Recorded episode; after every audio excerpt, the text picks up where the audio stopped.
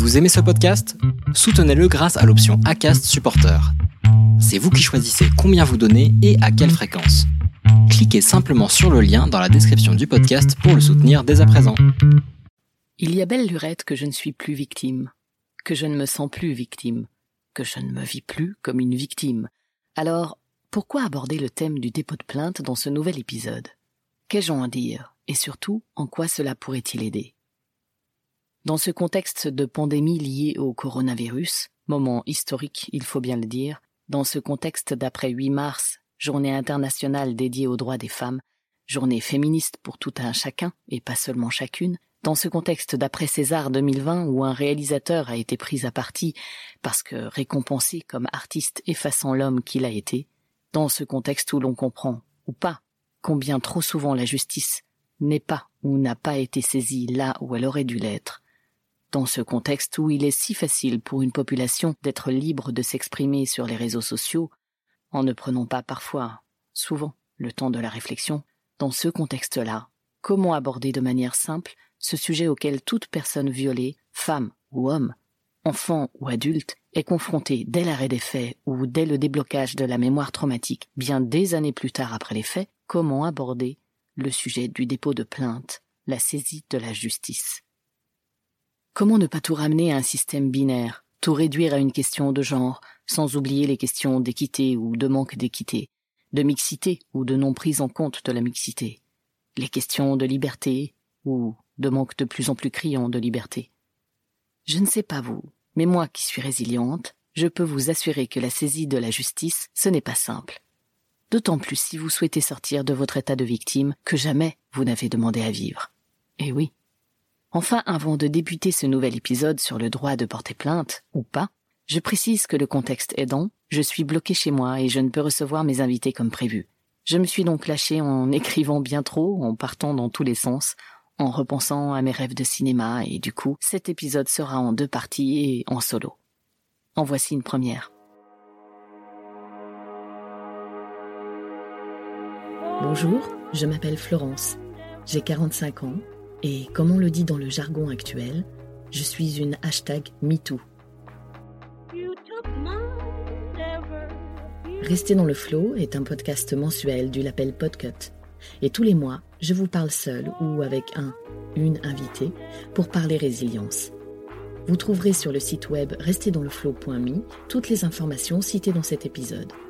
Abonnez-vous au podcast sur la plateforme de votre choix pour recevoir une notification lorsqu'un nouvel épisode est publié. Si vous aimez rester dans le flow, n'hésitez pas à le soutenir en laissant un avis 5 étoiles sur Apple Podcast ou sur la plateforme que vous aimez utiliser. Ainsi, vous participerez à faire découvrir à d'autres des histoires inspirantes, des parcours de vie de résilientes et contribuerez à redonner de l'espoir.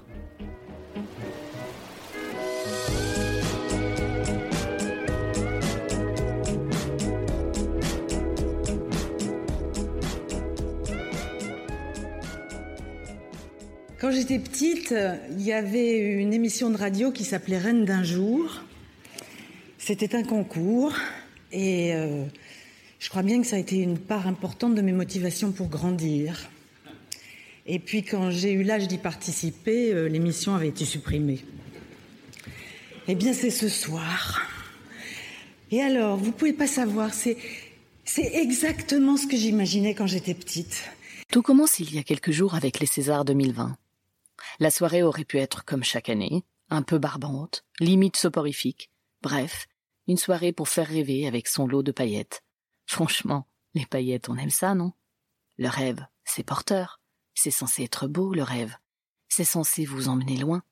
Mais plus les années passent, plus ce rêve me démontre qu'il appartient au genre masculin, aux hommes. Alors que, soyons francs, les hommes eux-mêmes n'ont rien contre le fait de rêver et rien contre le fait que les femmes rêvent et fassent elles aussi rêver les autres.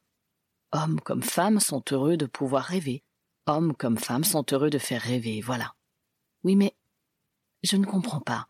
Si c'est le cas, si nous sommes tous et toutes d'accord, alors pourquoi je constate qu'il y a un problème? Pourquoi je constate que si vous êtes un homme, réalisateur, c'est cool, ça roule, et si vous êtes une femme réalisatrice, alors là, accrochez-vous. Vous voulez faire rêver alors que vous êtes une femme? Eh bien, vous aurez mille fois moins la possibilité que votre confrère dans ce domaine. dans beaucoup trop de domaines à mon goût en fait. Par exemple, ce rêve de cinéma qui représente celui que j'avais enfant. Oui, cette petite fille qui voulait être comédienne, qui aurait pu rêver aussi d'être réalisatrice de long métrage, désirant gagner un César, pourquoi pas? Cette petite fille devenue adulte, il aurait fallu qu'elle soit vraiment aveugle pour ne pas comprendre que c'était perdu d'avance, non? Ah si, ah si, si, si, parce que je ne suis pas du genre à abandonner. Je suis du genre persévérant, moi. Cette petite fille était déjà du genre persévérant. Donc, oui, j'aurais tenté. Et du coup, je me dis que si, si, j'aurais pu faire partie des 82 réalisatrices ayant déjà été en compétition pour les Césars. Bien sûr. Je suis une rêveuse qui tente. Je suis une rêveuse qui essaie, et tant pis si elle échoue. J'ai bien tenté l'aventure de l'entreprise d'édition, alors, livre, cinéma, peu importe. J'agis. Je fais. Je me construis en créant, et d'ailleurs, c'est bien grâce à cela que je suis parvenue à la résilience. Donc, 82 femmes. Ce sont 82 réalisatrices qui ont été en compétition pour les Césars depuis leur création. Ce qui ne veut pas dire qu'elles ont été récompensées en tant que meilleures réalisatrices, n'est-ce pas? D'ailleurs, c'est toujours le César de meilleur réalisateur, même pour une femme. Réalisatrice, bah, c'est quoi ce terme? Ces réalisatrices sont donc des femmes, mais aussi des mères, des sœurs, des filles, des autrices, bref, des personnes à part entière qui réalisent une œuvre en s'appuyant sur leur vie, sur la société dans laquelle elles vivent, leur histoire, leurs actes. Leur média, le cinéma, est lui aussi porteur d'une histoire, de vie à travers d'autres vies, fictives. Tout cela pour dire que le cinéma, la fiction, n'est par essence jamais séparé de son auteur et toujours politique. Cela parle de qui on est en tant que personne réalisant une œuvre. Personne n'est détaché de son œuvre. C'est une co-construction entre l'individu, qu'il soit de genre féminin ou masculin, et son œuvre, donc ce qu'il est et ce qu'il crée à partir de ce qu'il est. Partant de là, toute création est en lien avec nos actes présents ou passés. Voyez-vous à qui je fais référence? Pour tous ceux qui veulent vivre l'expérience d'une carrière d'actrice dans le cinéma, nous avons créé le premier jeu de société, MeToo.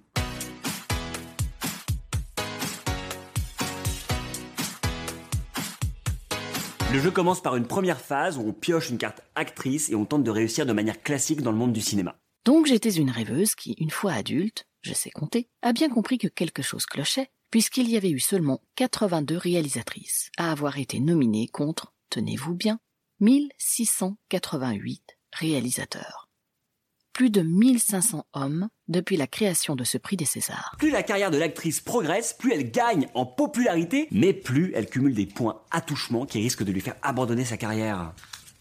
Oh non, ça fait trois films que je fais avec lui, allez, attouchement. Ça va, toi t'as des rôles au moins. Bon, je sens que vous vous demandez où je veux en venir avec toutes ces histoires de rêves, de cinéma, de César et de chiffres comparant des hommes et des femmes. Où est le rapport avec le dépôt de plainte? Eh bien, en fait, pour moi, tout est relié. Je dirais même que le rapport est avec le manque de dépôt de plainte. Le joueur va être mis face à des dilemmes et il va devoir faire des choix qui vont définir la suite de son parcours d'actrice. Raté. Vous travaillez avec un grand réalisateur qui vous agresse sexuellement, soit vous le dénoncez et êtes coupé au montage, soit vous vous taisez et avancez de 10 cases. Euh, je peux voir qui c'est? Ok, trop connu, je me tais. Normal. 5, 7, 8, 9, 10. Ouais, non, ça vaut le coup. Et je prends 4 attouchements. C'est à euh, Mustapha qui joue pas, du coup, et c'est à moi. Avec l'emprise de certaines personnes sur d'autres, les empêchant de déposer plainte. Et c'est bien là le problème. C'est bien là ce qui a fait déborder le vase lors des Césars 2020. Ce jeu, c'est l'occasion pour tous de faire l'expérience du cinéma, de vivre de manière immersive cette culture du harcèlement sexuel. Et c'est jouable à partir de 10 ans. Carte chance. J'ai un César. Oh non, putain, tu déconnes Du coup, je dénonce dans les médias et là je crois que j'ai gagné. Euh, non, il faut qu'il y ait d'autres actrices qui joignent à toi. Ah, moi je te soutiens. Ouais, mais toi on s'en fout parce que t'es pas connu. Euh, moi en tout cas je me tais. Et moi aussi. Bah, du coup. Ouah, Vous voulez dire que, depuis toutes ces années, rien n'a changé? Je suis relié au César parce qu'ils sont nés un an après moi, en 1976, pour récompenser les films réalisés l'année de ma naissance, en 1975. Wikipédia étant mon ami, je peux même vous dire que cette année 76 avait pour premier président de cérémonie Jean Gabin, dont ce fut la dernière apparition publique, et l'émission fut retransmise sur Antenne 2, présentée par Pierre Tchernia et Jean-Claude Brialy. Alors, depuis 1976, depuis ces fameuses années 70, celles des libérations de toutes sortes, le monde du cinéma a, en termes de mixité, d'équité, d'égalité. Hmm. Ouais, j'ai envie de le dire, le monde du cinéma a stagné, et ce n'est pas le seul. Poussons l'exemple jusqu'au bout. Mes parents auraient adoré me voir gagner un César. Mais ils auraient adoré que n'importe lequel de leurs enfants gagne un César. Ils s'en fichent que je sois une fille, une femme, bref, un individu de genre féminin. Moi aussi, je m'en fiche. Et pourtant, j'aurais été prisonnière là où mes frères ne l'auraient pas été. Si je me fie à ces chiffres, eh bien, entre mes frères et moi, oui bon, admettons qu'eux aussi aient rêvé d'être réalisateurs, eh bien, comptez le nombre de chances qu'ils avaient par rapport à moi. Et maintenant, penchez-vous sur les conditions, sur les possibilités, les chances qu'ils avaient d'éviter les obstacles que moi, en tant que femme, j'allais rencontrer. Pour gagner le prix, il aurait déjà fallu obtenir les financements afin de réaliser mon film.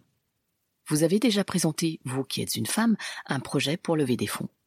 En l'occurrence, même sans aller jusque-là, puisque c'est le travail du producteur de trouver des financements, je peux vous assurer que cela serait bien plus difficile que pour mes frères. On va dire que j'avais une productrice, une femme. Allez, pourquoi pas? Eh bien, en tant que femme, elle aurait fait partie des tout petits 5% qui auraient réussi à lever des fonds, contre 95% des hommes qui y arrivent. C'est plus parlant comme ça, non? Bravo à elle, en tout cas. Donc ma productrice y serait arrivée, et moi je serais arrivé à réaliser mon film. Oui, comme mes frères. Ils auraient convaincu les producteurs, évidemment, eux-mêmes ayant convaincu les banquiers, sans utiliser leur corps là où ma productrice ou moi-même aurions peut-être, voire sûrement à plusieurs reprises, essuyé des remarques sexistes, obligés de blaguer ou rire jaune à des propositions sexuelles, voire aurions été évincés par certains banquiers parce que, je ne sais pas, pas assez sérieuse peut-être. Et si j'avais cherché un producteur de genre masculin, bon, vous l'avez compris, mes frères ont une paire de couilles là où j'ai une paire de seins. La différence majeure entre nous, c'est qu'ils n'auraient pas été vus à la moindre occasion comme potentiel objet de désir plusieurs fois par jour. Non, j'exagère. Plusieurs fois par semaine. Allez, soyons clémentes, plusieurs fois par mois. C'est déjà énorme. Mais comme je le disais, j'y suis parvenu aussi. J'ai réussi à dépasser les difficultés rencontrées à cause de mon sexe, voire je n'ai rien vécu de tel. Je suis là, et je suis nominé au César moi aussi. Mais ce sont mes frères qui gagnent. Et après tout, c'est génial. Et puis, que peuvent-ils euh, à cela? Ce n'est pas de leur fait si je ne suis pas gagnante. C'est vrai ça, ils n'ont rien demandé. Ils n'y sont pour rien euh, si je n'ai rien gagné. D'autant que, franchement, bravo, j'étais nominé moi aussi. Ils ne vont tout de même pas s'excuser d'avoir gagné parce qu'ils sont des hommes. Parce qu'en réalité, ils n'ont pas gagné parce qu'ils sont des hommes. N'est-ce pas? Bon, moi je vous le dis tout de suite, je n'y crois pas. Je ne crois pas qu'ils gagnent parce qu'ils sont des hommes. Du moins, je n'ai pas envie d'y croire. Mais, au fond de moi, la question se pose, parce que les chiffres parlent d'eux-mêmes. Il n'en reste pas moins qu'une seule femme sur ses 82 nominés depuis 1976, a reçu le César de meilleur réalisateur, et c'est Tony Marshall pour son film Vénus Beauté Institut. Une femme. Elle soutenait l'action Maintenant on agit, lancée en 2018 par la Fondation des femmes d'Anne-Cécile Maillefer et pour laquelle, lors de la 43e cérémonie des Césars déjà, femmes et hommes portaient à leur robe ou boutonnière un ruban blanc, en signe de soutien aux femmes victimes ou anciennes victimes. Quand on repense au César 2020, il y a de quoi s'étrangler. Elle aussi souhaitait qu'il y ait un cadre, c'est-à-dire des droits et un accompagnement juridique pour que les personnes se sentent le droit d'aller porter plainte. Ces plaintes pour agression sexuelle qui déjà à la fin 2017, selon le ministère de l'Intérieur, avaient augmenté de 30% en moyenne par rapport à l'année précédente. Ce droit d'être accompagné, parce qu'il est extrêmement dur, qu'on soit une femme ou un homme, d'aller porter plainte après avoir été harcelé, voire violé, ce droit, cette part d'intimité, disait-elle, demande toujours beaucoup de courage. Ce n'est pas simple, jamais. Alors que la majorité des hommes qui sont des hommes justes, comme le dit Yvon Jablonka, dont je vous conseille le livre des hommes justes, pourquoi, disait-elle, pourquoi ne s'empare-t-il pas plus de la parole? Pourquoi cette espèce d'omerta? Pourquoi, par exemple, dans le collectif 50-50, qui promeut la parité et la diversité dans le cinéma, pourquoi y a-t-il seulement 10% d'hommes? Pourquoi la majorité des hommes se laisse-t-il polluer par une minorité d'hommes? Vous rendez-vous compte de la force qu'il y aurait s'il y avait une tribune d'hommes qui ne sont ni tripoteurs ni violeurs, disait-elle. Si vous voulez entendre Tony Marshall à ce sujet, il s'agit d'une interview pour France Inter en date du 8 novembre 2019 dont je vous mettrai le lien sur le site web.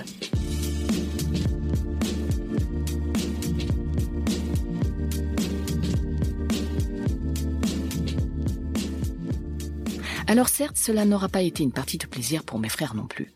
Ils auront évité bien des embûches pour réaliser leur film, hein, c'est vrai. Mais est-ce qu'ils auront eu un instant l'idée de ce que moi j'aurais subi ou ce par quoi moi ou mes consoeurs seront passés pour réaliser notre film? Est-ce qu'ils auront percuté sur le sexisme que moi et mes consoeurs auront vécu, accompagnés de petites phrases cinglantes liées à notre seul statut de femme sans compter que tout comportement sexiste envers moi, ancienne victime d'inceste, de viol, a un impact bien plus fort que sur une personne lambda, si je puis me permettre. J'entends par lambda une femme qui n'a jamais été victime de viol. Est-ce qu'ils auront subi autant de chantage, de propositions d'un verre après la réunion, qui se serait potentiellement terminé en ébat sexuel non consentant ou consenti sous contrainte économique Oui, bon, ça, souvent on le réserve aux actrices, c'est vrai. Donc non, mes frères auraient juste été des réalisateurs, hommes, ou des hommes réalisateurs, là où j'aurais été trop souvent à mon goût une femme, juste une femme, avec un corps apparemment trop désiré, sans aucune maîtrise de la part de mes interlocuteurs, et seulement ensuite j'aurais été une réalisatrice. Dans le monde de la création tel que le cinéma, ce ne sont pas les exemples qui manquent malheureusement, les années passant, les langues ne se sont pas tant déliées que cela depuis 1970. Je ne choisis pas les années 70 au hasard, car elles signent un moment de l'histoire française où la libération sexuelle s'est soi-disant passée. Je suis une enfant des années 70, une enfant de ces années où certaines contraintes ont effectivement volé en éclats pour le plus grand bien des femmes, mais aussi pour le pire, car elles ont surtout disparu pour les hommes. Et certains hommes se sont sentis si libres qu'ils n'ont pas fait état une seule seconde du désir de l'autre, qui demandait aussi ce droit. Non, certains hommes se sont sentis libres de disposer de la sexualité de l'autre aussi. Et si certains écrivaient sur le sujet, réalisaient des films en disposant de ce droit, de ce désir sans obtenir celui d'autrui, celui des femmes, celui d'enfants de genre féminin comme masculin, d'autres agissaient aussi en secret au sein même de leur famille, au sein de leurs relations avec des proches. J'aime la liberté, je suis pour le droit de choisir et d'agir, mais je ne suis pas pour le droit d'utiliser autrui, avec ou sans son consentement, d'aller au-delà de son désir. Je ne suis pas pour le droit d'utiliser autrui avec son consentement s'il est trop jeune, avec son consentement s'il y a chantage, contre son consentement s'il y a violence, contre ou avec son consentement lorsqu'il y a exercice d'un pouvoir, d'une emprise artistique, intellectuelle et quoi que ce soit d'autre hors de tout désir de la personne. Posez-vous la question. Pensez-vous qu'à six ans, j'avais du désir pour la verge d'un homme? Dites-moi, pensez-vous que ces actrices de treize ou seize ans avaient du désir pour cet homme, réalisateur de son état, qui s'appelait Polanski? Mais vous pouvez aussi mettre n'importe quel nom derrière. Pensez-vous que ce garçon, aujourd'hui homme et père de famille, peut-être même acteur, qui sait, pensez-vous qu'il avait le désir de faire une fellation à ce prêtre? Cette liberté dont je parle, c'est la liberté sexuelle, cette liberté de choisir que nous devrions avoir, cette liberté de ressentir du désir ou pas, cette liberté que nous avons de dire non, un non qui doit être respecté. Non, quel que soit mon âge, non. Quel que soit ton statut, non. Au-delà, c'est du viol. Au-delà de mon désir, c'est un traumatisme trop souvent à vie, parce que l'indicible, l'omerta, tout contribue à rester dans le secret et à ne jamais agir, ne jamais porter plainte. Alors oui, en cette année 2020, des mois après les premiers MeToo, lus et entendus, j'ai pu, comme tout le monde, en tant que spectatrice, constater que plusieurs femmes avaient mis les pieds dans le plat de ce manque de liberté, voire de ce vol de liberté dans lequel vivent les femmes depuis trop longtemps. Dans la foulée de cette soirée si spéciale pour beaucoup, c'est le vote d'une poignée de personnes pour attribuer le César de meilleur réalisateur qui a fait déborder le vase qui a permis à la goutte de trop d'exploser au sol, tel un point levé dans une salle remplie d'artistes femmes et hommes, mais aussi dans la population, transformant cette simple annonce, ce prix formidable, en un débat politique, en une question de société cruciale pour les femmes et attendue depuis tant d'années. Oui, il le fallait. Il était temps. Quoi qu'on en dise, le problème va bien plus loin que Roman Polanski. Le problème touche le système judiciaire lui-même. On ne peut pas, dans une démocratie, se rendre justice soi-même. Le peuple ne peut pas non plus rendre justice sans preuve. Or, les personnes, les femmes qui se disent victimes de Polanski, comme celles d'autres artistes, comme celles de bien des hommes inconnus du grand public, ne peuvent pas demander justice sans avoir elles-mêmes porté plainte. Le problème réside dans cette difficulté à porter plainte. Dans tous ces cas où les dossiers ont été classés sans suite.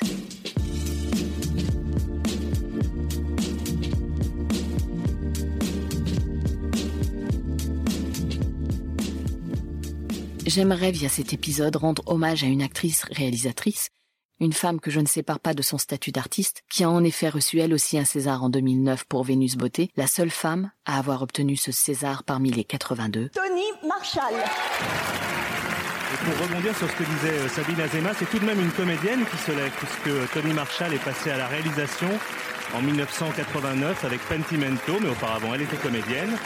Elle a dirigé dans Pentimento Antoine de Caunes et puis elle a signé Patrick Catholique et Enfant de Salaud, un film où elle dirigeait déjà Nathalie Baye. Fille du producteur William Marshall, fille de l'actrice Micheline Prel, qui se disait non activiste mais qui, pourtant, était dans l'action. Son dernier film sorti en 2018 en témoigne, numéro 1, avec Emmanuel DeVos. Prendre la tête d'Antéa Devenir la première femme PDG d'un groupe du CAC 40. Comment tu peux accepter un truc pareil? Tu continues. Parce que moi, je sais que tu es fragile. Pas d'affolement et pas de nervosité. On laisse ça aux femmes, d'accord? Quoi que tu décides, bonne chance.